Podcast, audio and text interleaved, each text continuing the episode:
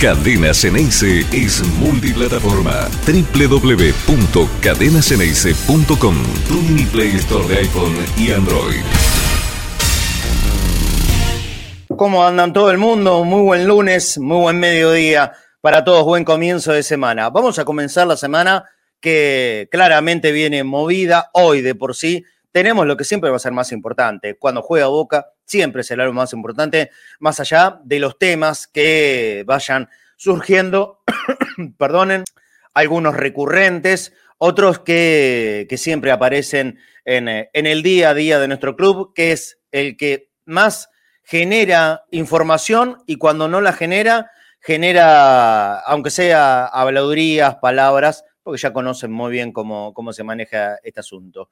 Boca, al ser el, único equipo grande de este lado del mundo es al que se le debe prestar mayor atención y hablar y hablar y hablar y hablar todo el día. Hoy en la portada eh, pusimos varios ítems, eh, por llamarlo de esa manera, con las preguntas que pueden surgir respecto de mercado de pases, pero no solamente eso, porque mercado de pases eh, a esta altura sería entradas o, o salida de jugadores, pero han habido novedades en, el último rato también sobre una exigencia o un, uh, pedido em, mediante una carta documento que estaría haciendo Villa. Vamos a tratarlo en profundidad en un poquitito eh, más adelante durante el programa. Por supuesto que lo de Cavani es lo que me parece llama más la atención a todos los hinchas de Boca, es lo que ocupa el tiempo en los medios de comunicación y también en nosotros. Mm, yo hoy por la mañana me encargué de volver a, hablar con nuestro colega español de Valencia, justamente, Lucho Cortés, que habló con nosotros. Ustedes eh, lo recordarán la, semana pasada cuando yo estaba en la puerta del Hotel de Boca en Santiago del Estero. Eh, y él nos contaba en ese momento que no era sencilla la salida de, de Cavani, que tenía que haber una negociación ardua de por medio, porque la plata era importante. Cavani tiene, tenía o, tiene en realidad contrato vigente con el Valencia y por cobrar de aquí hasta que termine más de 5 millones de euros. Obviamente que eso es un platal, tal vez no los 5 millones de euros eh, netos, sino en bruto, que con, los impuestos descontados serían algo así como 2 millones y medio de euros, lo cual, por supuesto, también es una fortuna incalculable para cualquiera de nosotros. Para ellos, por ahí, no, no significaría tanto, pero la cuestión estaba trabada en que el Valencia no quería pagarle lo que restaba de cobrar de contrato a, a Cavani y Cavani sí quería que si ya no lo iban a tener en cuenta, de hecho no viajó a la pretemporada, no fue parte de los primeros partidos amistosos que está teniendo el equipo español, bueno, que lo compensen económicamente de alguna forma.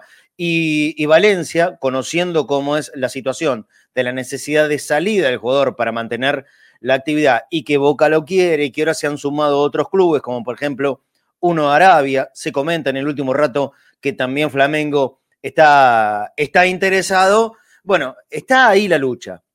Yo hablé, ahora es la una, yo hablé con el colega español a las 11 de la mañana o un ratito antes de las 11 de la mañana, hora de nuestro país. Lo que me Lucho Cortés me comentaba a mí es que no, no es tan así como se está dando por noticia casi segura aquí en la Argentina. ¿De dónde surge esto?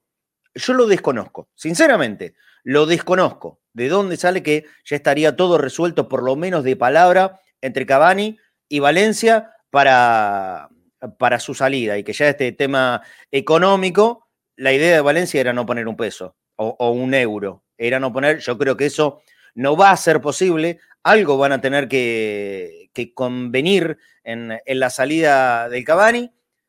Y tampoco se podrá demorar demasiado. Y explico por qué. Bueno, el otro día el colega también lo contaba acá.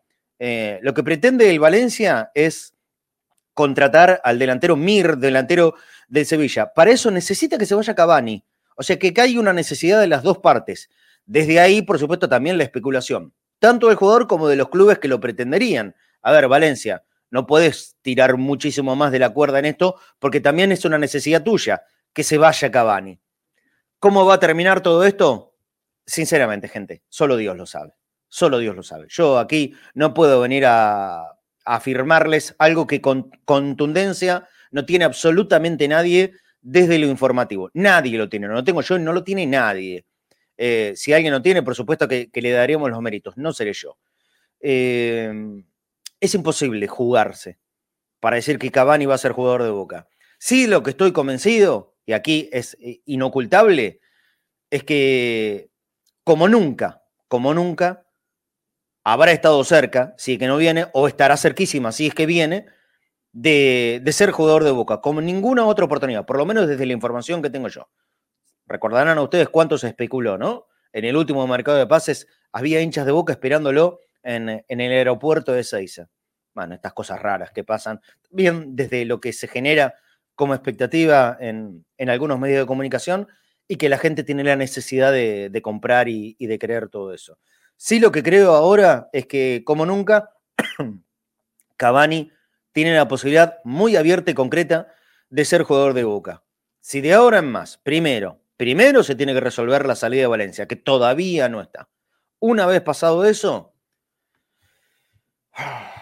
qué difícil es empezar otra vez con la ronda de los nombres.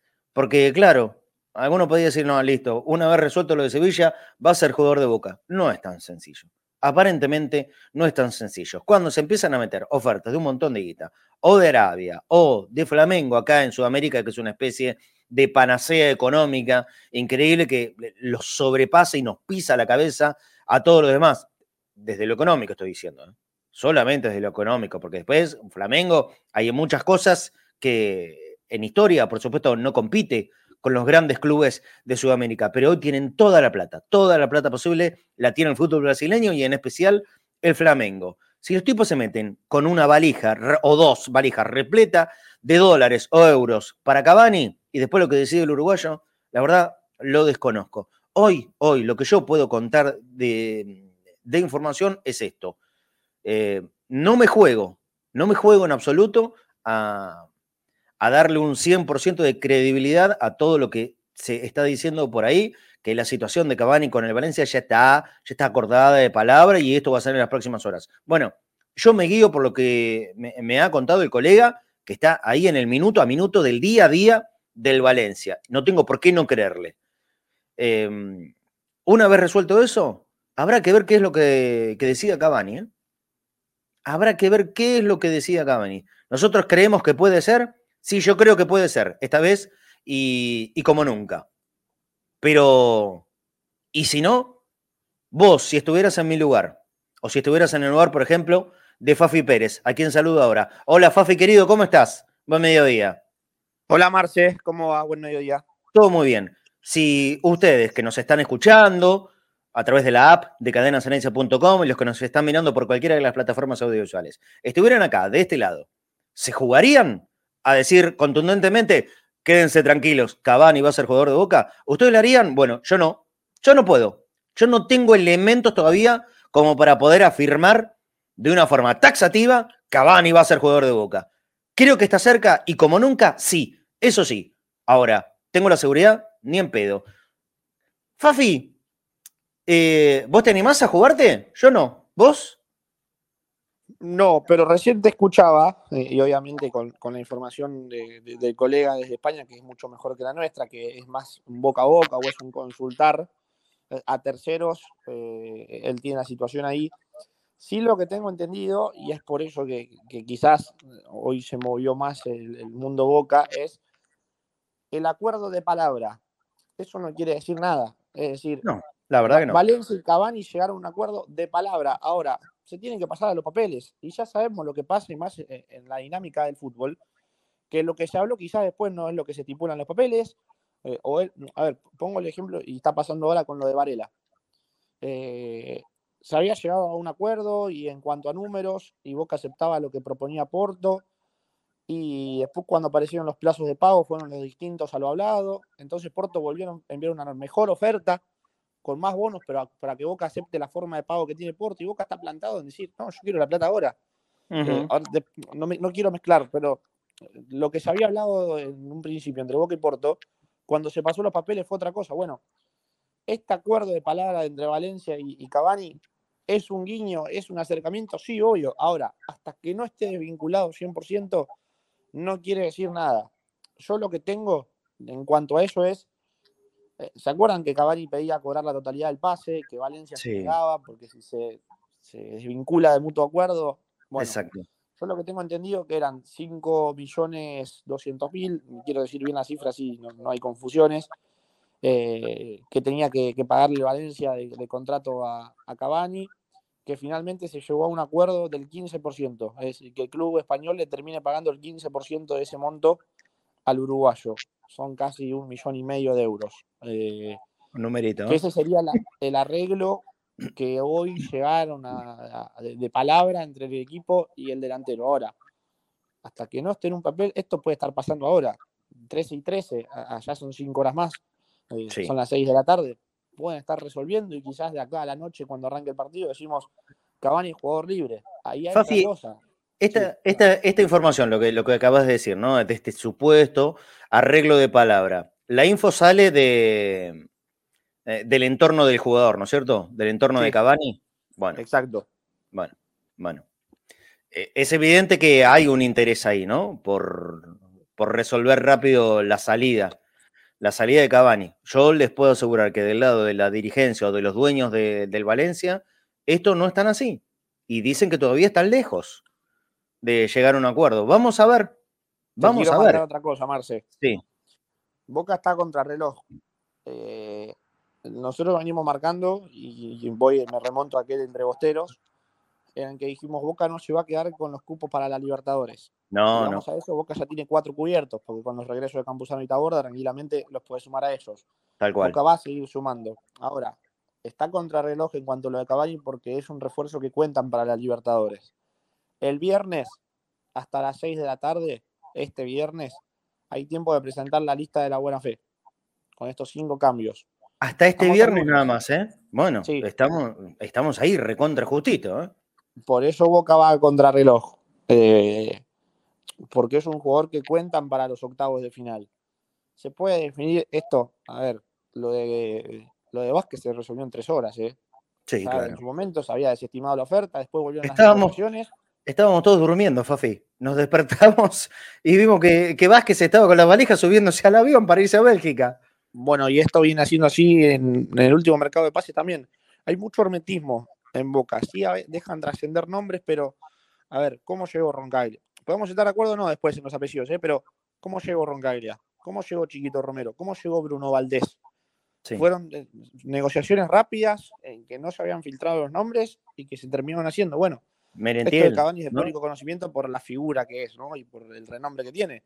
Obvio. Pero esto puede ir de un día a otro. Eh, sí, también hay que entender que Cavani con contrato ha recibido ciertas ofertas, por ejemplo, de Arabia Saudita, y que seguimos con el juego. En dos horas se va a conocer que Cavani es jugador libre. Es obvio que va a recibir millones de ofertas. Es más, Corinthians y Flamengo ya preguntaron las condiciones que, tenía el jugador. Y, sabemos que desde lo económico, no solo Boca, sino cualquier equipo argentino, al fútbol brasileño, al paraguayo, al uruguayo, al colombiano, a cualquiera va en desventaja. Ahora. Recontra superan. El que aceptó hablar con Boca, el que aceptó que Riquelme le diga te ofrecemos 18 meses de contrato, el que hasta, vamos de vuelta, en principio aceptó cobrar en pesos es Cavani. Entonces, el jugador le dio el espacio a Boca de ilusionarse o de negociar con él. Después, te aparece el Flamengo con un maletín lleno de dólares y sabes que vas a cobrar esos dólares en ese billete y no en pesos, y después quizás quedarán las ganas del jugador. Claro, por eso. Bueno, eh, estamos, estamos en la misma. Eh, no, lo estamos bajando ni tampoco estamos diciendo que va a llegar, porque la gente capaz se preocupa con esto. No, a ver, la situación es la misma y yo vuelvo a marcar. Muchas veces hemos sido críticos. Esta vez Boca se manejó como debía manejarse. No se sube al tren de decir, listo, viene, vamos, vamos, vamos. Pero desde su lugar Boca hizo todo lo que tenía que hacer. Se comunicaron con el jugador, se reunieron con el representante, le propusieron cuánto podía cobrar, le propusieron el contrato de 18 meses. Más Boca creo que no puede hacer, salvo que es liberar un cupo, que para mí también con el transcurso de hoy lunes se va a terminar definiendo eso, pero después es, eh, es pasarle la pelota, ¿no? Pero la pelota la tiene el jugador. Metámonos en ese tema, el, de los cupos, Fafi, y, son tres nombres los apuntados. Mm, Jan Hurtado, Sebastián Villa y Oscar Romero. Vamos uno por uno, pero vamos a dejar a Villa para el final, ¿sí? Porque lo, de Villa, lo de Villa a mí me parece ya una, cuestión que, que roza lo insólito, lo ridículo y la falta de respeto a la inteligencia. Empecemos por Hurtado. Y voy primero con la información que, tengo yo. Eh, pregunté hace un rato si estaba tan avanzada la, situación con, Liga de Quito. La respuesta que me dieron fue, ojalá, ojalá. O sea, Boca está dispuesto a, negociar con, Hurtado porque necesita el, el cupo, pero no hay ninguna seguridad en el club que él acepte ir a Ecuador. ¿Qué tenés como información vos, Fafi? Adhiero a lo mismo que marcas vos y sobre todo en Boca tampoco quieren apurarse porque desde clubes estaba todo acordado con Deportivo Pereira para que Hurtado pase allí, el futbolista se terminó negando. ¿Qué influyó acá? Que el fin de semana Luis Beldía, el técnico argentino que está en Liga de Quito, se comunicó directamente con el futbolista ecuatoriano. Le planteó el proyecto deportivo que tienen allí y que lo plantea y lo piensa como acompañante de Pablo Guerrero. Aquel viejo hurtado que Boca fue a buscar, que jugaba por afuera, bueno, hoy ya está más denominado número 9, pero que tranquilamente puede jugar con Paolo acompañándolo, entendiendo también que eh, el ex futbolista de Racing no está 100% físicamente bien, así que termine seguramente jugando más hurtado que, Guerrero. Em, es cuestión de, A ver, ¿por, qué Boca también son cautelosos con esto? Por esto de Deportivo Pereira. Cuando estaba todo acordado, el futbolista se negó. Acá cambia porque el futbolista ya habló con el técnico. Eh, ya sabe que no va a tener lugar en Boca, él planteó en un momento quedarse a pelearla y desde el Consejo de Fútbol y mismo el cuerpo técnico le dijeron, mira que nosotros no te vamos a tener en cuenta, o sea, vas a quedarte entrenando, vas a entrenar con el resto de los chicos, pero no vas a jugar un minuto. Bien. Eh, ahí está, entonces a la espera que Hurtado eh, decida irse. La, la, oferta y la posibilidad de Liga de Ecuador está. Dependerá de Hurtado si quiere irse o no y Boca, por supuesto, eh, estar muy pendiente de eso para liberar un bendito cupo, porque si está la posibilidad de que llegue, llegue Cavani, se necesita de liberar de un cupo. Otra chance es Oscar Romero.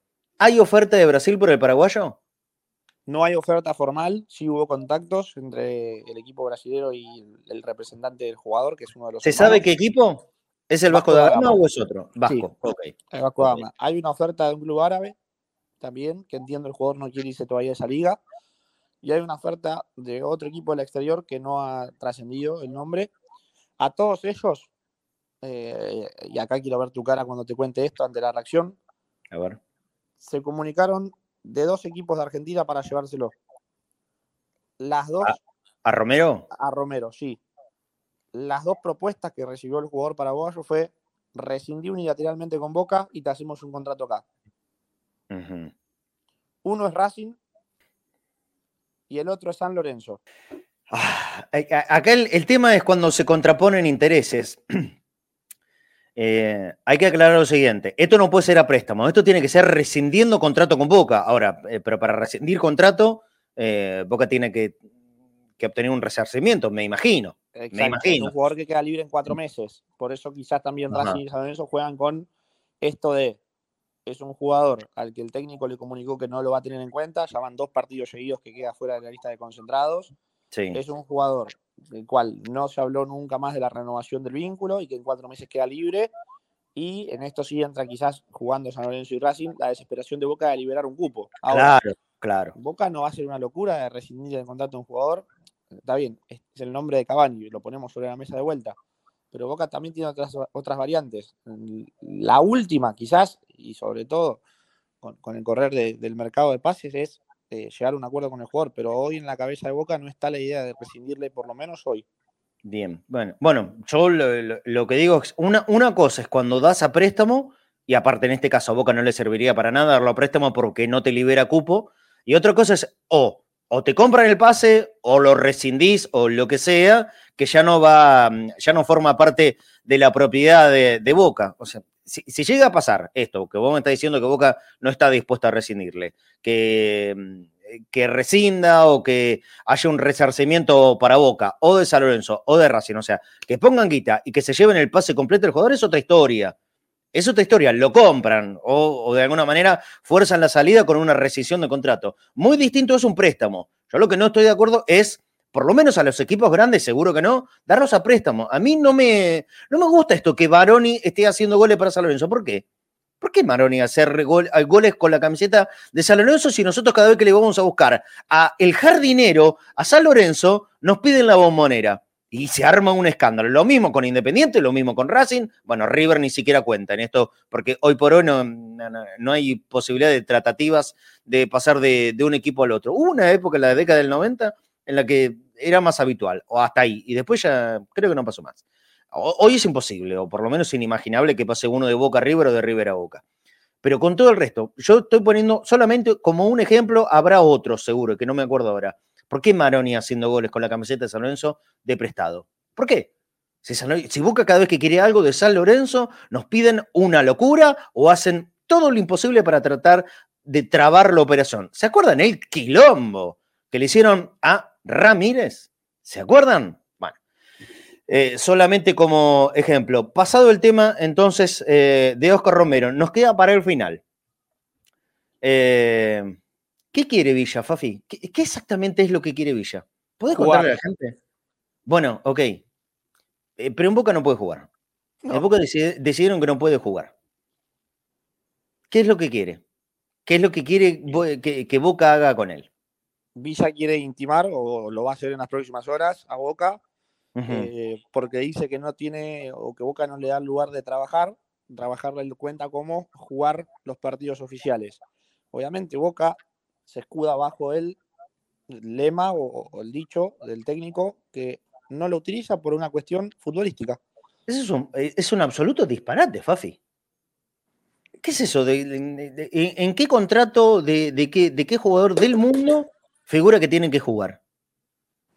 ¿De qué estamos hablando? Es más, Boca le, es tanto se habló en la época de Ibarra, de las herramientas. Bueno, Boca le da las herramientas al futbolista, abre las puertas del predio todos los días, el jugador se entrena. Cuando el equipo hace fútbol, él no participa de las prácticas. Vimos la foto de Villa con Hurtado.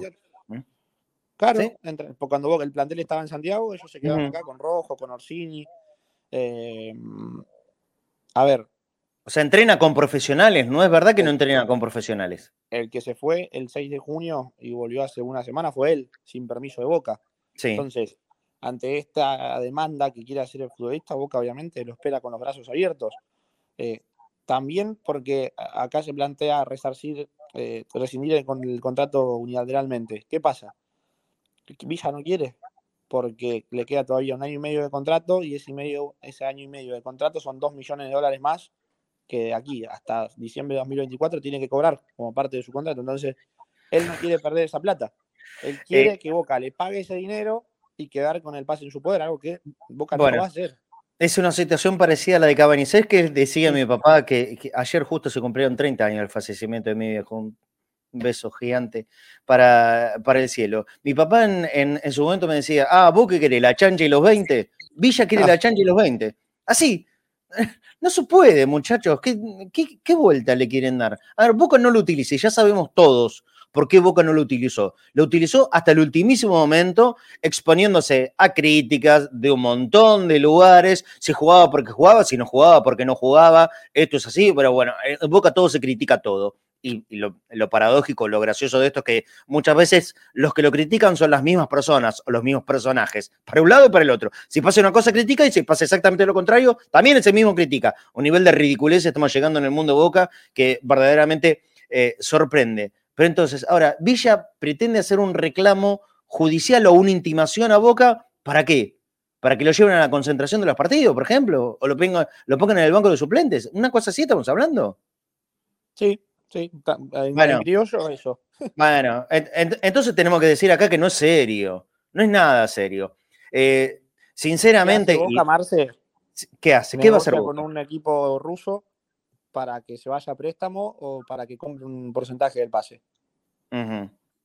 Bueno, yo creo que Boca tendría, en, este caso, en el caso de Villa particularmente, eh, resolverlo. Eh, muchachos, es, es, evidente que no se puede pedir mucha plata por un muchacho que tengo entendido que en noviembre o diciembre se, se empieza eh, a, a, activar el otro, el, otro juicio que tiene. Ya está condenado. Más comprometido ese. ¿eh? Claro, ya está condenado gravemente en uno y el próximo que se le viene es peor, porque la denuncia todavía es más grave. Después, por supuesto, lo tendrá que comprobar la justicia si pasó o no pasó de lo que se lo está acusando. Pero que el juicio tiene mayor gravedad del pasado, esto es así.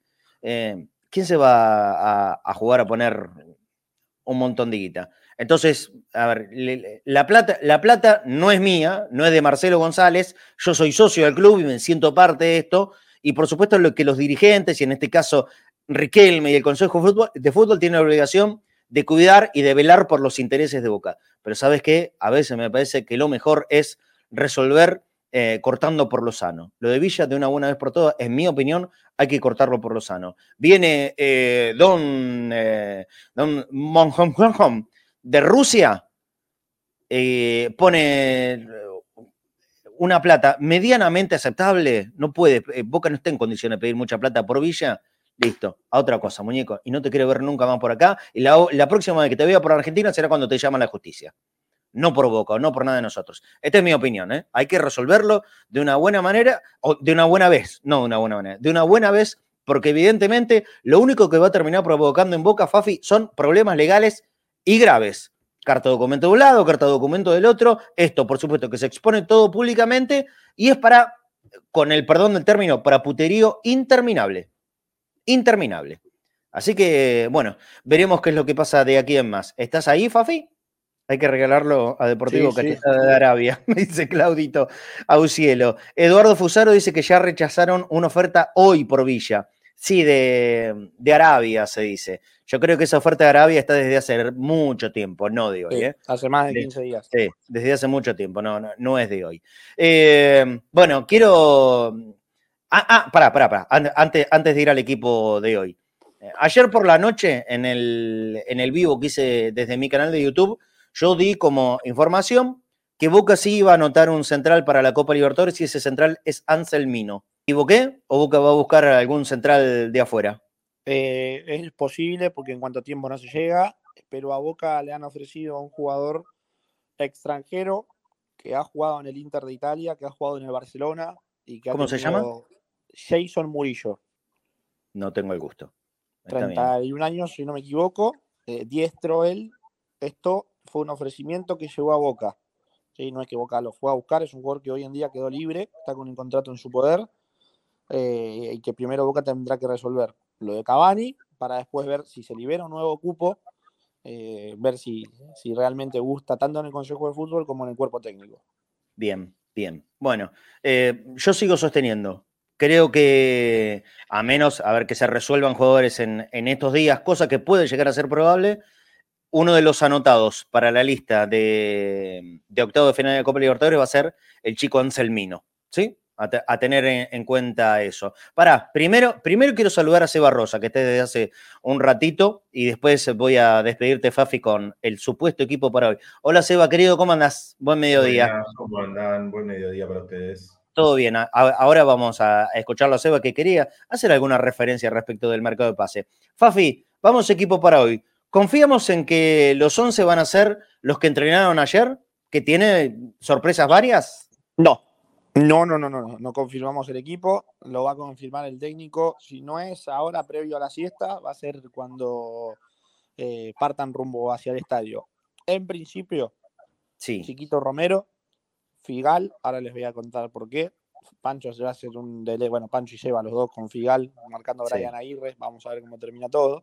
Bruno Valdés, Valentini y Fabra, los dos Fernández, Paul por derecha, X de 5, vamos a ver igual, porque el otro día, cuando entra X por Campuzano, quien se posiciona de 5 fue Paul. sí, señor. si respeta lo de la práctica de ayer o si finalmente ahí eh, hace este enroque y ahí sabemos quién es el competidor directo de Campuzano para la Libertadores. Valentín Barco, Cristian Medina, ayer Briasco y Merentiel. Para mí, hoy con chances, que sea Benedetto y Merentiel. Ah, bueno, ahí, ahí a mí me parecería un poquitito más, más acorde a, lo que viene sucediendo últimamente, por lo menos. ¿Qué es lo que pasa? ¿Qué es lo que pasa con Advíncula? ¿Por qué no está ni siquiera concentrado el peruano?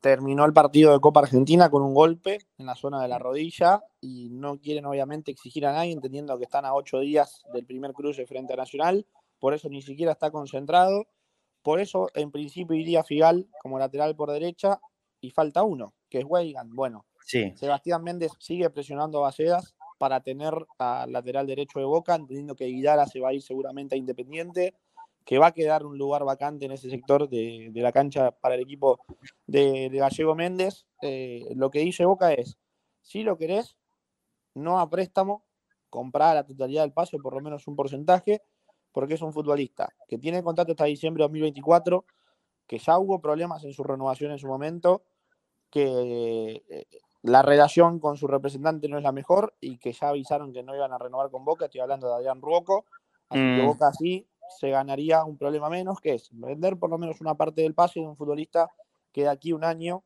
no va a renovar su vínculo. Bueno, bueno, listo.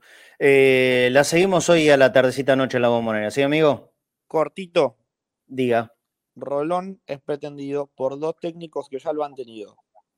Estuvo muy cerca de pasar a uno, que fue a Newell's el año pasado. El gringo Heinz se sigue presionando para tenerlo en su equipo. Y el otro que lo quiere es Miguelito Russo. Miguel Ángel Los Russo, que rosarinos. también lo tuvo. Exacto, los dos equipos. Bueno, ¿sabes qué? En, ¿Qué en este caso Boca? yo aplica- aplicaría lo que dije hace un rato. ¿Lo quieren Newells? ¿Lo quieren Central? Cómprenlo. ¿A préstamo? Yo, por lo menos, ni en pedo. ¿Qué Bueno, dijo Boca? No así como vos, pero Boca dijo, sobre todo a, Central, ¿querés a, a Rolón? Danos a Infantino, el autor de la asistencia ayer Sí, del tercer gol de, de Rosario Central. lo boludo ya estamos en Rosario Sí. Central, pidieron por el Toro Morales. Se suma al pedido también que hizo Palermo para Platense. Bueno, que nos den a Belis. Esto, no, esto con intermediario obviamente de Bragarnik. ¿Qué le dijo Boca a Rosario Central? ¿Vos querés al Toro Morales? Bueno, mediante Bragarnik, que es quien lleva a cabo todas estas negociaciones. ¿Y por qué lo nombro? Porque es el, el representante también y socio mayoritario. Boca le pidió a Lautaro Blanco por el Toro Morales. Pero para, para, ¿a, a- a Central o a Defensa y Justicia No. es esto? a ninguno de los dos. Hoy en Elche. Por eso Ah. menciono a Bragarnik. Ah, ah, ah. Esto es una. Bragarnik es dueño del fútbol argentino, ¿no? Básicamente, sí. Es una locura. Sí, ahora con, con Fasi, ¿no? Que también. No, ni hablar, ni hablar. Qué, qué bárbaro, co- como todo es una rueda y siempre termina en Bragarnik. No sé cómo hacemos, siempre termina, toda la rueda termina en Bragarnik. Qué barbaridad. Muchísima información, Fafi. Un, un fenómeno. Mira, tenemos más de 500 personas conectadas en este momento en el vivo, en esta media hora que hicimos a, a pura información. Así que una barbaridad. De verdad la seguimos y, y te espero en la cabina 2 hoy, hoy a la tercita noche. Y ahí, Fafi, Fafi, chau, chau. Bueno, se fue Fafi. Listo, lo seguiremos, capaz que lo llamaron de la radio. Eh, lo despedimos y le agradecemos a, a Fafi. Le- Hola Seba, querido, ¿cómo andás? Y vayamos metiendo a Pancho, ¿eh? que, que va a estar analizando. Sí, justo lo llaman de la radio. Abrazo grande para, para Fafi. Eh, Pancho, querido, ¿cómo andás? Buen mediodía. Hola chicos, ¿cómo andan? ¿Todo bien? ¿Me escuchan bien? bien. Porque hoy estoy en otro lugar, o sea, estoy en mi escritorio hoy. Te, te- te escuchamos, te escuchamos de la mejor manera. Y vamos a compartir este último rato de- del programa. Hoy lo vamos a tratar de hacer un poquitito más express. Ya tiramos toda la información junta. Así que a las 2 de la tarde, teniendo en cuenta que empezamos tempranito. Hoy a las 7 de la tarde ya vamos a estar en, en la cabina. Ah, le aclaro a la gente. Por hoy, como pasó la, semana pasada que estábamos en Santiago, Gustavo no pudo hacer el cronovisor, hoy los que no están presentes en el lugar son lo- los chicos del control. Se tomaron sus mere- merecidas vacaciones, estamos saliendo, digamos, con lo justo para poder hacer el programa, para cumplir con ustedes en el Conectados al Mediodía, pero vamos a darle el descanso correspondiente a Matu, a Nico, a Ari. Así que hoy el cronovisor no va a ir al aire, ya esto lo sabe Gustavo y lo estoy anunciando públicamente. Hoy no hay cronovisor previo de partido, pero sí vamos a empezar temprani- tempranito la transmisión de la bombonera. El partido es 20:45 y nosotros desde las 19 horas a las 7 de la tarde ya le vamos a meter una previa larga, larga, esperando por, por Boca y por Newells. Ahora voy con vos, Pancho, ¿sí? Pero quiero darle lugar a, a Seba Rosa, que me escribió hoy en privado que yo tengo ganas de participar porque tengo ganas de decir algo en particular sobre este tema del mercado de pase. ¿Cómo anda, Seba? Querido, ¿todo bien? Buenas. Hoy ando muy bien porque hoy además voy a volver a la cancha después de un mes y pico que un par de partidos no pude ir, así que Qué estoy bueno. muy contento. Así Qué que bueno. ya saben, socio sur baja, eh, nos encontramos. Voy a pasar a saludar. Se ¿Qué, un- quería- qué querías contarnos. O, o reflexionar respecto de- de- del mercado de pases y de Boca, obvio? Eh, para mí hay dos cositas. Sí, ¿sí? Para mí hay que distinguir, o sea, yo ve- vengo leyendo mucho, vengo mirando mucho, y esta es una especie de sugerencia, una especie de guía de cómo informarse respecto de los mercados de pases. De, en general, en- para el periodismo en general, pero para lo que tiene que ver con mercado de pases en particular. Hay dos puntitos para mí que son claves a la hora de leer información, de recibir información. Nosotros, digamos, como consumidores de información, como gente que puede leer Twitter, escuchar eh, la tele, cadenas en ACE, distintos medios por distintos lugares, nos llegan un montón de informaciones. ¿sí? Estamos en la era de la sobreinformación, ¿no? De la superinformación que es- vuela total. información por. Y sobre todo los hinchas de Boca, Seba. Uf, Sobre todo, estos ¿eh? hinchas de Boca Estamos hin- hinchadísimos las pelotas de información para Sí. mí a esta altura. Sí, Eh, tanto que cuando no tenemos información durante 15 minutos nos agarra el, eh, eh, abstinencia. abstinencia como un drogadicto. Sí, sí, sí. Y te digo que Sí. lo sufrimos de este lado también, ¿eh? Porque Sí, nos vemos, nos ponemos como en una especie de, de obligación a, a- hay que buscar, no sé, Juan, Juancito Pérez eh, puso en Twitter que Boca va a buscar a, a mi tía, a Pepa, y entonces yo tengo que llamar al representante de mi tía Pepa o al dirigente de donde juega mi tía Pepa para ver si esto es verdad. Y después te dicen, "No, ¿de dónde Yo, yo, sacaste eso?". yo tengo la solución si quieren. A ver, Pancho. Antes también está. Tengan, tengan una nena de dos años y medio, van a ver que van viendo cosas de a poquito. Antes estaba todo el día, cada información, cada jugador. Me acuerdo cuando Boca buscaba a Nández, yo lo venía pidiendo a Nández y de cada dos segundos. Bueno, ahora no pasa más eso. O sea, ahora que estoy en el laburo puedo mirar esas cosas, pero después te olvidas. Te olvidas de todo y no te preocupás de eso y de estar buscando continuamente porque directamente no puedo entrar a Twitter para ver cómo va la- el mercado de pases. Así que te vas enterando de a poquito. Me Eh, parece el- perfecto. Así que la recomendación de Cadenas Ceneice es, si quieren vivir mejor, hagan posteritos.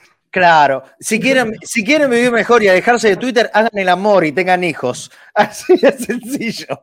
Así es. Moraleja, eso. ¿eh? ¿Te quieres dejarte de joder de tanta información? ¿Quién viene? ¿Quién se va? Todo. Bueno, vamos, vamos a divertirnos un rato en serio y tenía un hijo ya que está. Bueno, Seba, dale, completa. No, completa. pero para mí hay tres puntos que hay que saber. Uno, un punto, y les recomiendo a quien le interese conocer en serio cómo funcionan lo que en Boca se llama consejo de fútbol, pero que en, todo el mundo se llaman direcciones deportivas, ¿sí? secretarías técnicas, son cosas diferentes, ¿no? Pero que están todas vinculadas, ¿no? Eh, todo eso, el podcast eh, Directores Deportivos de Nicolás Rodnitsky, que está es- es espectacular, entrevista a directores deportivos de todo el mundo, pueden profundizar sobre eso, lean sobre Monchi, lean los libros, vean el curso online de Monchi gratuito en, YouTube. Y ahí lo que van a ver es que un- una dirección deportiva, ¿no? un consejo de fútbol como el que tiene Boca, sigue jugadores todo el año. Y tiene vistos cientos de jugadores todo el tiempo. O sea, su trabajo es todo el año estar siguiendo jugadores. Hay una parte del club, algunos empleados del club, que su trabajo es mirar jugadores todos los días. Armar carpetitas de informes sobre esos jugadores. Eventualmente averiguan con un ex técnico, con un ex compañero o con un técnico actual. Digo, si le gusta un jugador de Rosario Central a Boca, sería muy normal que lo llamen a Russo y le pregunten, che, tal jugador, que eh, infantino, que es interesante, cómo es privado, cómo entrena, cómo labura. Eso no quiere decir que Boca va a ir mañana a llevar una oferta por infantino. Quiere decir que va haciendo averiguaciones para que el día que tiene que elegir un jugador, tener una lista de un montón de jugadores con mucha información sobre cada uno y después poder elegir el que más le guste. Elegir una opción A, una B y una C y negociar por dos o tres hasta que cierre a una. Pero lo normal es que un club como Boca tenga hoy en lista más de 100, 200, 300 jugadores. Entonces, cuando surgen nombres de, ah, Boca preguntó por tal jugador, es lo normal, es lo que tiene que hacer. Un club, normal, un club, cualquier club del mundo hoy tiene en lista más de 200, 300 jugadores y va juntando información sobre esos jugadores. Y recién cuando se abre un hueco en el mercado de pases y siente que necesita comprar un 4, agarra y ve que tiene 20 jugadores a los que viene siguiendo hace un año, hace dos, hace tres, tiene información de esos jugadores, llamó a técnicos, llamó a amigos, representantes, ex compañeros, le preguntó cómo eran, y ahí recién levanta el teléfono con el club y empieza, che, ¿y cuánto sale? Y empieza a negociar. Entonces, es normal que, que existan, digamos, que Boca pregunte y tenga vistos 100 nombres. Después, no es normal que negocie por 100. Negocia por algunos y contrata menos. Entonces, primero, esa ansiedad saquémosla. El segundo punto es saber desde dónde se informa. Son tres puntitos, ¿eh? con esto cierro. El segundo punto, ¿quién informa? Yo recién escuchaba a Fafi y me sentí muy contento porque Fafi te dice, esta información que yo tengo la, la, obtuve a través de gente vinculada al entorno de Cavani. O sea, tema Cavani dice, de esta información, el entorno de Cavani me dice esto, la gente del Valencia nos dice esto, de Boca me dicen lo otro. Y ahí vos tenés la información y de quién viene, porque vos la información la podés leer en respecto de quién la enuncia. Porque obviamente quedan a conocer la parte que más le conviene para su negociación, porque generan presión pública para un sector o para el otro. El que te, el que te vende que la verdad es una sola, te está mintiendo, porque te está diciendo una parte. Entonces, hay que tener cuidado, y acá me quiero meter con, especialmente con un punto, con los especialistas de mercado de pases, y ya sabemos todo de quién estoy hablando, ¿sí? Hay dos que son los especialistas del mercado de pases en la Argentina y no tienen buena relación con Boca y el Consejo de Fútbol. Germancito, seguro que no. Bueno, son, no, no, justamente. Son, o sea, es alguien que tiene referente al Colorado Lieberman y que ha estado en fiestas privadas con, con. Sabemos que tiene más relación con el, con el Consejo de Fútbol y con Riquelme, ¿sí? Entonces, no, no tiene información de Cassini, de, Delgado, de Román, no la tiene. Entonces, ¿qué hace? Informa lo que él tiene, que es lo que hacen todos. ¿eh? En esta parte todos hacen lo mismo. Cualquier periodista que informa, Tato Aguilera, Arevalo, eh, Fafi, eh, Los Infanzón, Marce González o el que sea, cualquier persona informa la información que tiene, la que le llega. Lo que hay que saber es, más o menos, hay que ser vivo para leer dónde se mueve esa persona, con quién puede tener contacto y de dónde le puede llegar esa información. En general los periodistas no te dicen, esta es mi fuente, pero pueden ser gente honesta como Fafi y decirte, no te dice el nombre de la persona, pero te dice del entorno de Cavani, del entorno de Boca, del entorno de Valencia. Y te ayuda a leer bien esa información.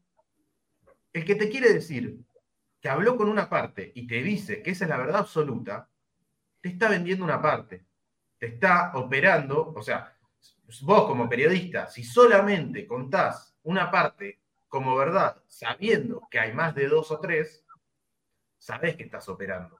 ¿Sabes por qué pasa eso?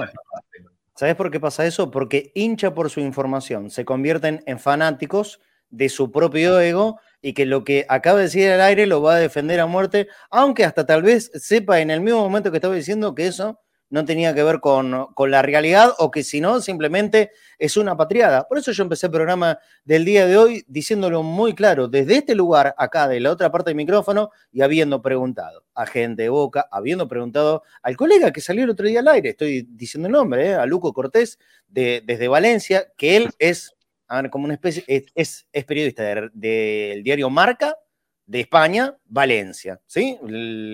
Es, es Marca en Valencia. Y él está, imagínense que mega informado de todo lo que pasa en el Valencia. Y él hoy a las 11 de la mañana, hora argentina, me dijo, ah, cuidado que lo que se está diciendo en Argentina y en Uruguay, eh, esto de que ya está eh, súper apalabrado y cercano la salida de Cavani con, con los españoles, no es tan así.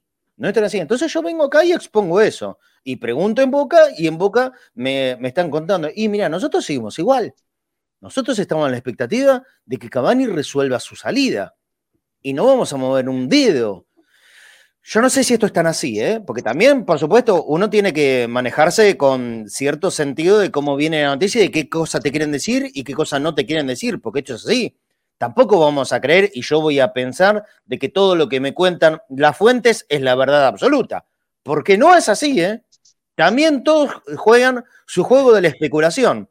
¿Qué conviene dar a conocer para poder seguir la negociación desde por ahí otro costado u otro win? Y ahí tiene que ver con mi capacidad para poder saber informar qué es lo que corresponde.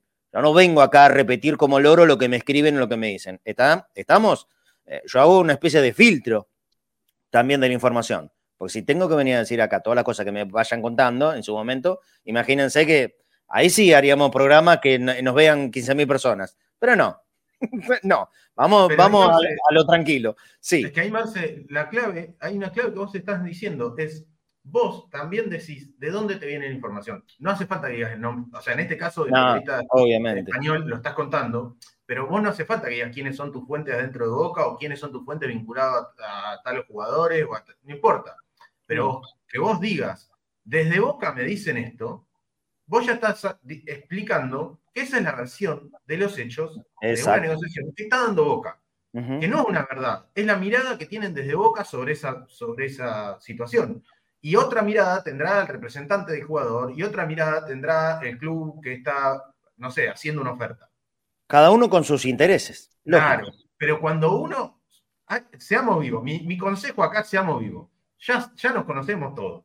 Estás cinco minutos en Twitter y ya nos conocemos todos y ya sabemos quién tiene, quién tiene vínculo con quién y de dónde le puede llegar la información. Entonces, cuando vemos el especialista de mercado de pases que sabemos que no tienen relación ninguna con Boca, que tienen mala relación con el Consejo de Fútbol, sabemos que la información que traen ellos siempre es de la otra parte de la negociación. Entonces, hay que leerlos sabiendo que eso es lo que dice la otra parte de la negociación. No es que sea mentira, es que es una parte de la verdad, es una mirada sobre la verdad. No existen las verdades absolutas así. No, obvio. En el mundo social no existen. Existen miradas sobre la verdad, interpretaciones de los hechos. Y no voy a empezar a hablar de la hermenéutica acá, porque me pongo. me, me van a echar. Pero lo último, lo dale, último. Dale. Además, lo último, además, sepan leer quiénes son los mala leche. ¿sí? Sepamos leer quiénes son los mala leche, porque si yo leo un tweet que dice que eh, Boca respondió que quería, sobre Vázquez, ¿no? Que dice que Boca eh, le llegó una oferta por 5 millones, pero que Boca re respondió que quería negociar flecos mínimos de la, de la operación y el Anderlecht le comunicó que el plazo de respuesta había caducado y terminó fichando otro delantero, diciendo, dando a entender las formas de comunicar, también las formas que se, en las que se explican las cosas son muy importantes. Si yo todo el tiempo, cada vez que hablo de Boca, doy a entender que eh, las negociaciones se cayeron porque Boca se durmió, porque Boca no quiso negociar, porque Boca se puso un culo, porque Boca tiene mal aliento, porque Chicho Serna se levantó tarde de la, de la siesta. Si yo doy a entender eso, lo único que estoy abriendo es que montones de personas recuperen eso, tuiteen, eh, bien, se da cuenta, Chicho siesta, Chicho descanso, y va, va, va, y boludeces así, y tienen miedo. Un tuit como ese es un tuit hecho para generar mierda. Cinco días después, o una semana después, se hace el pase, se hace más plata de la que la persona había dicho, o sea que la negociación siguió, aunque la persona dijo que se había caído la negociación por culpa de que Riquelme es, mal, es feo, mal tipo y todo, la negociación se hace igual, y el tipo no pide perdón. Sale con un tuit a decir, como dijimos y anunciamos, estaban negociando Anderlecht y Boca. La vieja, man. Pase, sí. exclusiva primicia que la viste acá. Sí, sí, sí. sí, Entonces, sí. Hermoso. Seamos vivos. Empecemos a reconocer quiénes son los mala leche y a los mala leche no le compremos nada, porque va a venir podrida la leche, ¿eh? Em, eh, hay que darse cuenta cuando te están jodiendo para generarte mierda. sí. O hay que leerlos sabiendo qué es lo que están diciendo, digamos. Si yo estoy, eh, no sé, si estás jugando un partido de póker y le crees siempre al mismo y te está, y, y te está limpiando, en un momento empezás a desconfiar. Es difícil, Seba. Yo lo explicaba el otro día y, y ya vamos con, con el tema Pancho y, y el rival de esta noche, ¿sí? Eh, lo que decía el, el otro día es, eh, ellos tienen un alcance muy grande, por supuesto que muchísimo, pero muchísimo, pero inmensamente más que lo que podemos llegar a, tener nosotros. Y sabes qué, por sobre todas las cosas, el gran mundo que los escucha, que los lee, eh, no, tiene ni la obligación ni las ganas de estar recontra metidos en, eh, en, la actualidad del día a día de Boca. Pongo, pongo el ejemplo como lo puse el otro día. Mi mamá y mi mamá de fútbol entiende mucho menos que nada, mucho menos que nada. Ni siquiera de Boca, que yo soy un enfermo de Boca desde que nací, tampoco, no, no, no le llamó la atención jamás en la vida. Pero es mi mamá que me dice, che, Riquelme los está por mandar a la B. Digo, no, ¿por qué estás diciendo eso? ¿De, de, dónde se, ¿De dónde sacaste esa cosa? No, lo escuché en la radio. Eduardo dijo que Riquelme los estaba. Ah, le digo, bueno. Ahí está el problema. Ahí está el problema, ¿no? ¿De qué elegís para que, para que te cuenten las cosas? ¿O a quién? ¿O a quiénes? ¿Y por qué motivos? Y ella, la verdad, que no tiene ninguna obligación de saber si Eduardo le está diciendo una, una verdad o una mentira o con alguna intencionalidad es mi mamá y tiene 75 años y está acostumbrada a escuchar la radio, la misma radio de toda la vida, y la verdad es que no la va a cambiar. Esté o no esté Eduardo, no la va Estamos a cambiar. ¿Entendés? Estamos de acuerdo, pero me parece que nosotros, por un lado, nosotros desde el lugar de enunciación que tenemos en cadena, enorme, digamos, que obviamente no es. Nosotros eh, oficiamos de pero, opción, Seba. Pero es un nosotros espacio muy grande que mucha gente escucha, y creo que el escucha de cadena, él y la escucha de cadena, la persona que escucha cadena Ceneice es una persona que está medianamente involucrada con lo que pasa. Sí, sí, seguro, seguro, me por eso. Sí, Nosotros presentamos acá nuestro. Desde nuestro lugar, por lo menos, eh, digo, yo lo digo también porque yo tengo esta participación acá, pero yo ante todo soy una escucha de cadena, una persona que escuchaba cadena Ceneice y que tiene la suerte de, de, que, de que me invitaste a participar, digamos, pero pero realmente me siento ante todo una persona que consume cadena y que lo tiene como un medio de confianza y me identifico con un montón de gente que está eh, escuchando en este momento. Y digo, bueno, desde ese lugar, mi invitación como persona que escucha cadena es no nos comamos los sapos, ¿sí? no entremos nosotros en la boludez, por lo menos nosotros no le demos de comer a los que nos quieren comer. Sería lo ideal, Seba. ¿Te quedas un ratito para escuchar a Pancho? Sí, obvio. obvio. Además, eh, sé que le, le, interesa mucho Heinze. Sí. Eh, porque Heinze, es un técnico muy Milito, interesante. Pero yo ah, igual. muy poquito. Hoy por hoy me, me, gusta más Milito que Heinze. Eh, se nota. Creo se que nota, Milito, se nota. Milito ha encontrado. Eh, me parece que el gringo es un poco más caprichoso y creo que Milito ha crecido y ha encontrado más variantes en su juego.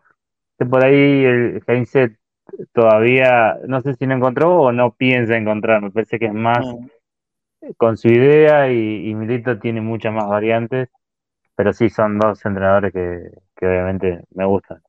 Bueno, vamos, vamos a empezar a, a, recorrer las placas que armó Pancho para el rival de esta noche. Boca juega con Newells y la lepra del gringo Heinze que viene quejándose como loco de ciertos fallos que la verdad lo han perjudicado. Lo han perjudicado muchas veces a, a y hoy viene a la bombonera. Espero que no sea esta la ocasión, ¿no? Porque a Boca lo perjudicaron tanto como a Newells, pero se le da menos bola a los reclamos de Boca que a los reclamos de Newells. Esto también es cierto. Bueno, vamos a, empezar. Ahí, ¿cómo, ¿cómo, está parado tácticamente el equipo de Heinze, Pancho? Bueno, eh, los equipos de Heinze generalmente juegan 4-3-3, es un juego muy posicional, si extremos bien abiertos, laterales que suelen ir por dentro, eh, acá en este caso están sin pelota en realidad, entonces vemos un 4-3-3 o 4-1-4-1 porque los dos extremos generalmente bajan. Con Aguirre igual no pasa tanto porque me parece que Aguirre lo, lo descuelga un poco más para, para quedar mano a mano, pero generalmente los equipos de Heinze son así, 4-3-3, 4-1, 4-1 sin pelota y ya una vez que el equipo está en ataque cerca de, de, área rival, ya ahí cambia un montón el sistema y ya prácticamente ataca con un 2, 3, 5, o sea, porque trata de ponerte cinco jugadores en el área final. Eh, pasemos si quieren a otra foto, esto fue con Independiente, el partido que le ganaron 2 a 0, había arrancado muy bien Independiente ese partido. Eh, bravo, bravo, upa, ¿qué Estamos haciendo transmisión desde, desde la costa, por eso hay, por ahí hay, algún problemita. Están los chicos del control en la costa, nosotros estamos acá eh, laborando en casa y preparándonos para el partido de la noche. Ahora lo vamos a corregir, tranquilo, ya ahora van a venir el resto de, las fotos. Pero bueno, más allá de, los movimientos, ¿cómo, es la actualidad hoy por hoy en cuanto a resultados de, de Newell, Pancho? Mira, eh, hace, ha ganado solamente un partido de, los últimos seis o siete. Solamente le ganó Independiente. Ha empatado muchísimo. Perdió con Central Córdoba. Venía bien en Sudamericana. En Sudamericana, recordemos que terminó, sacó 16, 18 puntos. Le ganó a Santos en Brasil.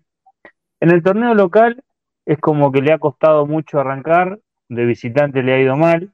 Pero contra los equipos grandes, recordemos el partido con River, que lo pierde en la última jugada de contraataque. Eh, fue el único partido que perdió de local. Le ganó a Racing en el cilindro, le ganó Independiente en Avellaneda, le ganó a San Lorenzo. O sea, contra los equipos grandes eh, ha, competido bien, pero bueno, cierto tipo de rivales jugando de visitante lo han complicado mucho, Central Córdoba. Eh, así que no ha encontrado la regularidad. sí se va notando cada vez más la identidad de Heinze de lo que buscan sus equipos, pero bueno, tampoco es que les sobra jerarquía, tiene un par de jugadores que son muy buenos, como Forza, Brian Aguirre, Recalde que, no es tan conocido, pero llega con cierto buen cartel, em, Ferreira tiene que tiene buena pegada, pero bueno, eh, lo, clave ha sido que en los partidos contra rivales mejores o de más jerarquía, generalmente siempre compitió. Eh, bueno, acá vemos esto, fue en el partido con Independiente. Un detalle que por ahí se ve es, generalmente el extremo y el, lateral eh, cambian de carriles. Si uno va por afuera, el otro va por adentro. Eh, generalmente con el caso de Aguirre, generalmente Aguirre va bien abierto y el que es lateral de ese lado va más cerrado. Del otro lado pueden llegar a cambiar, pero es algo que se ven y acá, como vemos en esta jugada, siempre hay cuatro o cinco eh, en la última línea de, la defensa rival, trata de, poner mucha gente ahí, eh, incluso en este partido que fue con Independiente visitante, este partido Independiente había arrancado muy bien, incluso tuvo varias chances hasta los 15 minutos, donde hizo el gol Newell en los 15 minutos, Independiente se vino a pique y, y hizo un buen partido, terminó ganando 2 a 0. Eh, después el resto de los partidos que les comentaba, hubo muchos empates, con Unión fue muy perjudicado, para mí no era offside y ganaba 1 a 0, hace el segundo gol, se luna el bar, una jugada bastante polémica, eh, y después lo terminan empatando, después con Huracán lo expulsan también. Jugador. anularon a Unión contra Boca. Claro, sí, sí, muy, muy parecida. Pero, pero no, pero incluso eh, me parece que la línea estaba, eh, en el de, el de Boca Unión para mí la línea estaba bien, incluso hay una página que dice offside, eh, que, toma eso y en el, en el de News Union tomaron mal el, último, la, la línea la tomaron mal, tomaron como referencia la pierna que estaba más adentro del de Unión, o sea, no, se entendió bien qué lo que hicieron. Eh, y después con Huracán también lo perjudicaron, o sea, se ha terminado llorando, incluso en el partido con Gimnasia, perdió 2 a 0, lo empata y en la última, una de las últimas también en algunos, algunos por ahí bien, mal, pero viene así, con muchos empates, donde termina Heinze peleándose con el árbitro y, incluso con Independiente. Con Independiente le anulan un segundo gol, una jugada muy fina, era el 2 a 0, terminó ganando también, así que yo creo que eso hoy en la moneda va a jugar, o sea, justo contra Boca el árbitro va a decir, no, no quiero perjudicar a Ñul porque eh, así que vamos a ver. Eh, pero eh, yo creo que es un buen equipo. El problema que tiene es que, por ahí le ha pasado mucho a, los equipos de Heinze. Los equipos de Heinze tienen mucho la pelota, tienen mucho la pelota, pero y también le pasa a Boca también. también la tiene mucho, pero muchas veces le falta profundidad, le falta velocidad en la circulación y, y termina siendo un equipo poco profundo. Newell, por ejemplo, si vos mirás las estadísticas del XG, eh, que, que sea por ahí sí le gusta, por ahí a vos Marce no tanto, eh, Newell's creo que está entre lo, hay solamente tres equipos con menos eh, goles esperados que, que Newell's y, y, y es el tercero o cuarto con más posesión. Entonces hay algo que está fallando, está llegando muy poco para lo que es la, la posesión que tiene. Pregunta, ¿eh? Pancho. Dale, dale. Sí, Pancho, obvio. Ahí, ahí Ah, te va a preguntar, Seba. Tengo, por un lado, pregunta, que es si sabes cómo va a formar el mediocampo de Newell, sobre todo. Eh, y después una impresión, que es, eh, es un equipo que suele atacar mucho por fuera, eh, digamos, donde seguramente las, creo las claves del partido, por cómo piensa el juego el Mirón y por cómo lo piensa Heinze, van a estar en los laterales y en la espalda de los laterales de cada uno, ¿no? Con cuatro laterales, muy bueno, si juega Figal de cuatro, hay un cambio ahí, quizá para agarrar a Aguirre también, y para probar, quizá para la Copa Libertadores, pero eh, suelen hacer eh, laterales que pasan mucho, los de Newells son dos laterales muy ofensivos, Martino ha jugado de volante, por ejemplo, en talleres en eh, algunos partidos, y no es su fuerte el mano a mano quizás en la, marca, y Mosquera un jugador de lateral muy rápido, y que pasan mucho y Boca les va a querer atacar la espalda, y me parece que la vuelta va a ser lo mismo, ¿no? Heinze queriendo atacarle la espalda a Fabra, lo veo muy por ahí. Sí, yo en cuanto al mediocampo, vuelve Iván Gómez y volvería Ferreira. O, sea, Forza juega el último partido, jugó Pablo Pérez y Portillo. Eh, Portillo se podría llegar a mantener. Yo creo que Ferreira va a jugar y Iván Gómez, como viene en el 15 rodilla, quizá le den minutos en el segundo tiempo, porque el objetivo de Heinze es que los que vienen de lesión sumen minutos para el partido con Corinthians, que hoy por hoy es, lo que le importa, porque le tocó una serie muy complicada. Para lo que fue Newell en Sudamericana, te toca Corinthians enseguida, es como que vos decís, bueno.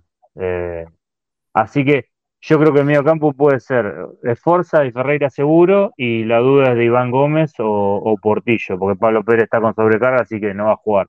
Y después con respecto a los laterales, sí, yo creo que eh, la clave va a estar en, cómo marque Figal a, Brian Aguirre, y después ver cómo Boca eh, ataca lo, a la espalda de los laterales, porque como decía recién, o sea, Newell los cierra los laterales cuando tiene ataque posicional, entonces atacar, ante cada pérdida van, vamos a ver que está Forza y los dos centrales.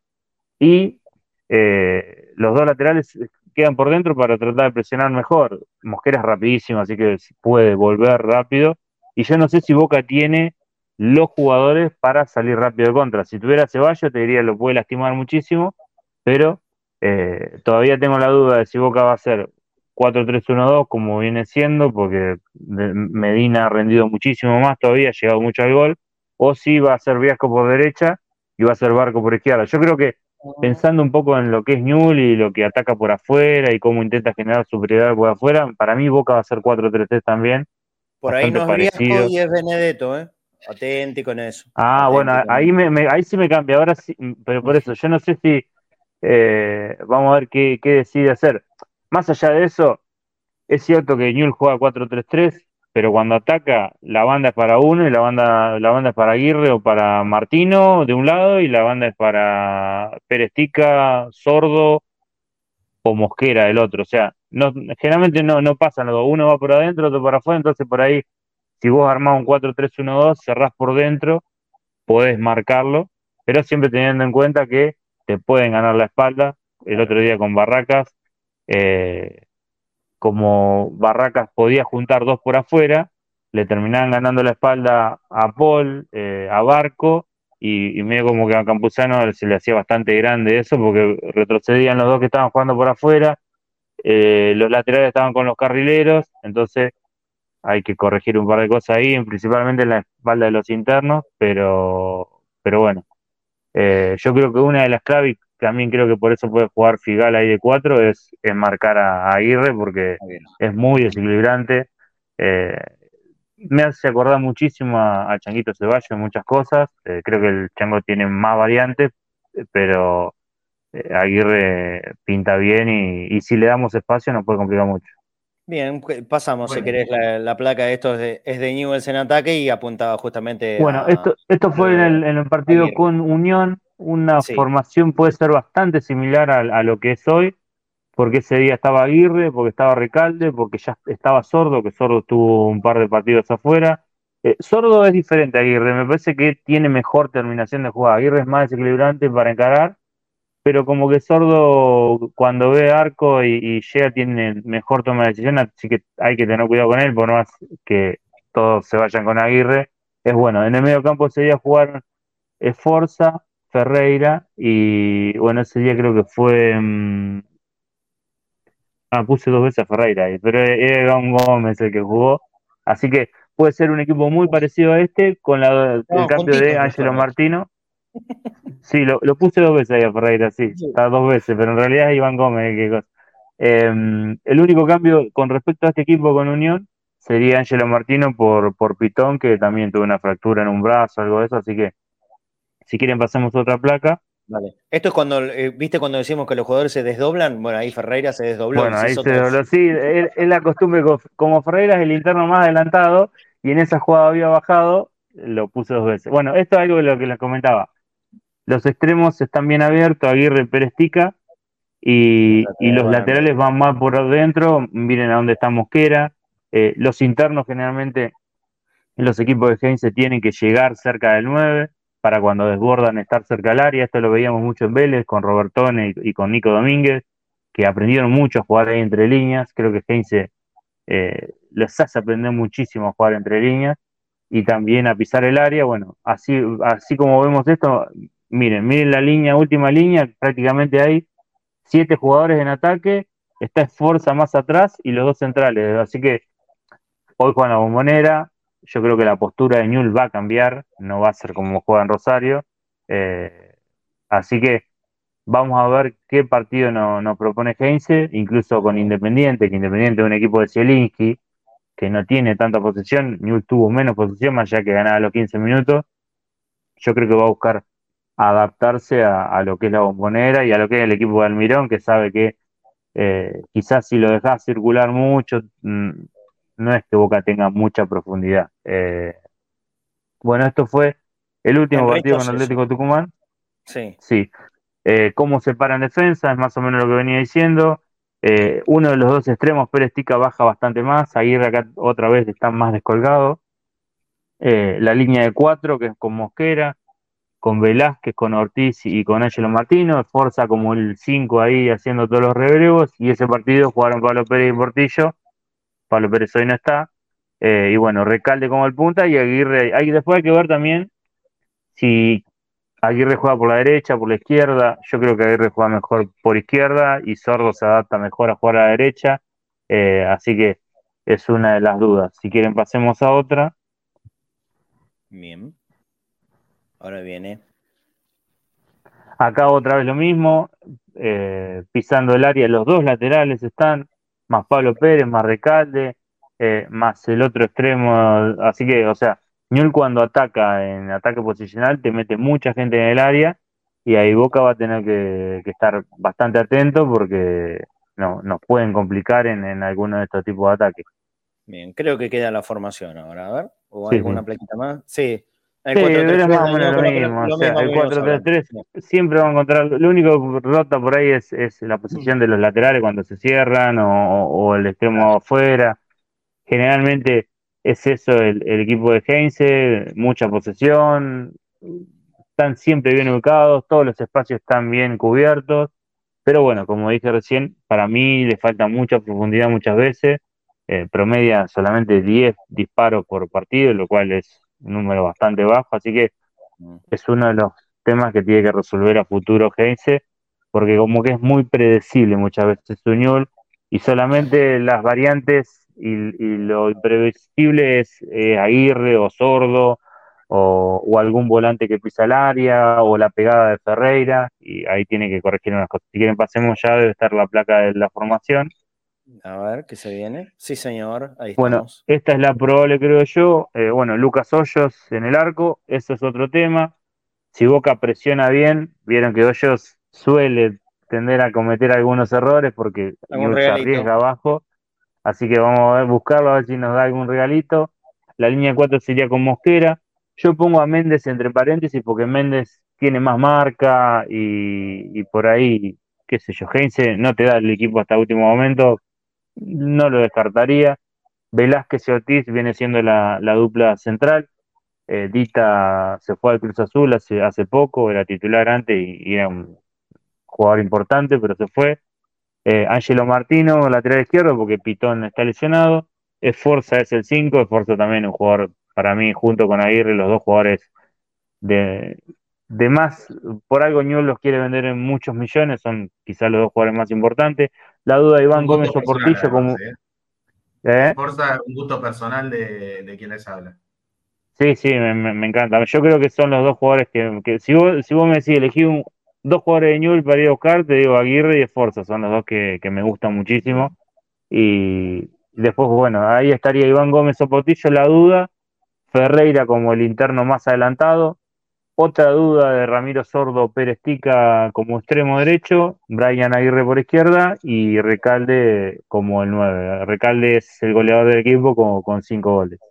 Bien, perfecto. Entonces, así va a jugar según la óptica de Pancho. Y saben ustedes que generalmente no está errado el, el equipo en el que enfrenta Boca esta noche. El Newells del gringo Heinze. Bueno, volvemos, volvemos con nosotros Yo- aquí para... Sí, sí, sí, sí, se va. No, que si, si te parece, también me, me tengo que ir yendo, así que me Obvio. despido.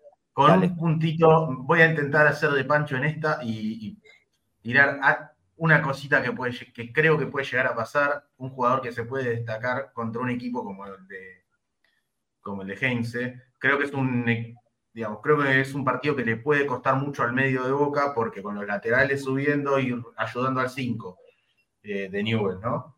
Y el medio intenso, además, como dijo Pancho, digamos, si no está Pablo Pérez, son muchos pibes que corre mucho. El de- y sabemos cómo le gusta jugar a Heinze, que le gusta presionar y morder mucho en el medio. Eh, no va a ser un partido cómodo para el mediocampo de Boca. Y en cambio, creo que alguien que sí puede salir beneficiado es Merentiel. Porque lo mejorcito de Merentiel para mí se ve con espacios. Eh, lo noto que no es un jugador que participe tanto del juego. Eh, y tampoco un jugador que, si bien viene haciendo muchos goles, no es un 9 de área como referencia, ¿no? Es un jugador con mucha movilidad. Y me parece que contra una defensa adelantada y con dos centrales que son promedio, digamos, no, no son los más destacados del equipo, los de Newells, eh, Merentiel siendo rápido, tiene ventajas como para encontrarles espacios atrás, para girar, para moverlos, para tener espacio para correr con pelota, que creo que es donde él se siente más cómodo. Digamos, en el esquema que pla- plantea Newell, dejando esos dos centrales con un, con un 5 adelante, creo que va a haber opciones para que Merentiel, y si juega Benedetto, Benedetto, jueguen mano a mano con los centrales, y yo ahí a Merentiel lo veo, le veo un puntito a favor. eh. Perfecto, perfecto. Eso. Seba, y, de- y te despido, eh, ya, ya hay que irse. Te ve- Bueno, que, que la pases lindo, va a ser una fiesta, Lobo Monera, como siempre. Y ahí, y ahí te esperará. Abrazo grande, amigo. Abrazo. Te espero con los análisis, ¿eh? Te espero con los análisis, no, no, no, no, no te hagas el sota con eso. Te espero con los análisis en cuanto no. puedas. Dale. Abrazo, Seba.